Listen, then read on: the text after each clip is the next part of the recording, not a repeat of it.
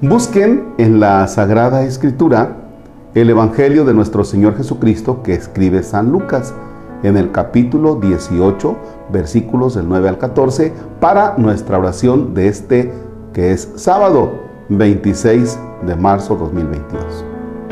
En el nombre del Padre y del Hijo y del Espíritu Santo.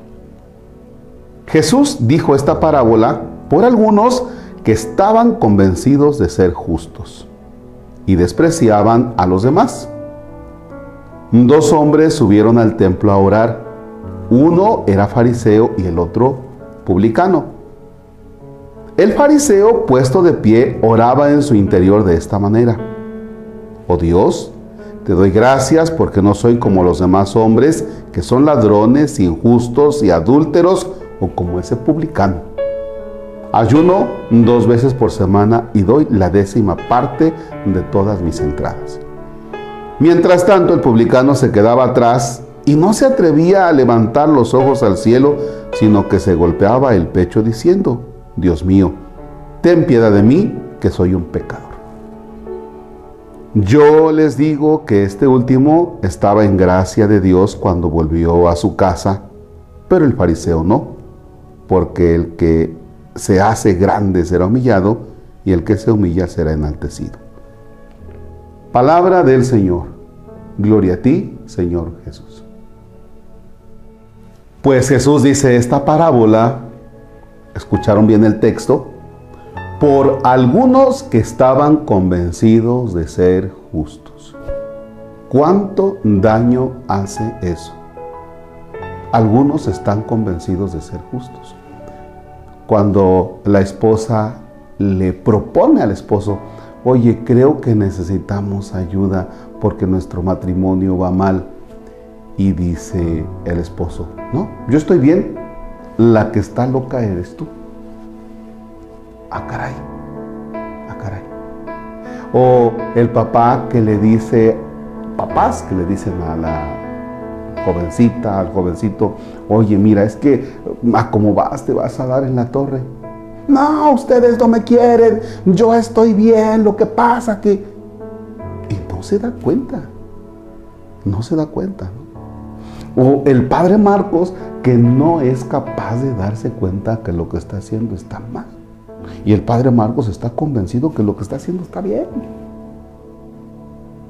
Ese es un gran problema. ¿Ya?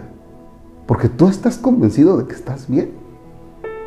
Entonces no puedes trabajar algunos aspectos de tu vida. Es muy difícil. No solamente para un sacerdote que le llegue a plantear a una persona, oye, creo que tendrías más o menos que observar esto. Porque la persona dice, no, si estoy bien. Pues padre está loco. ¿Qué sabe él de esto? Es difícil también para un psicólogo, ¿eh? el psicólogo que trata más o menos de reorientarte. Qué difícil para un papá cuando la persona, cuando el hijo está convencido de que él está bien. Es muy difícil, muy, muy difícil. ¿eh? ¿Cómo se llamará eso? Ah, que tú no tienes bien identificada tu realidad. No tienes juicio sobre esa realidad. Los psicólogos eh, tendrán un mejor concepto de esto y saben lo que significa.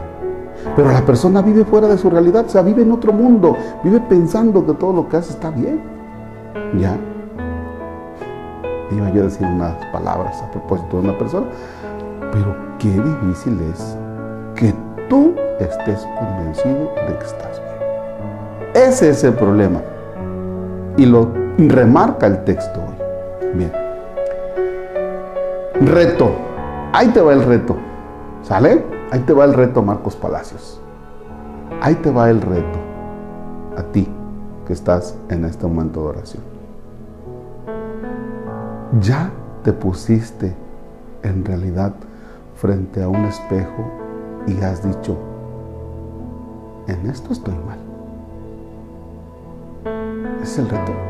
Porque a veces pensamos que la religión o la religiosidad consiste en estarle rezando a Diosito y te levantas y haces tu oración y llevas tus veladoras, pero no te has puesto a pensar, ¿será que estoy bien?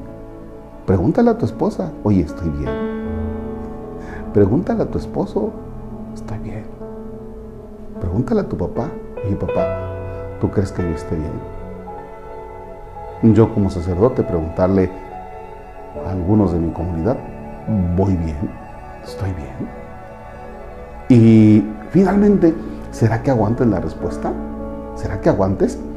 Porque la actitud de muchos cuando nos ponen de frente lo que somos, viene la huida.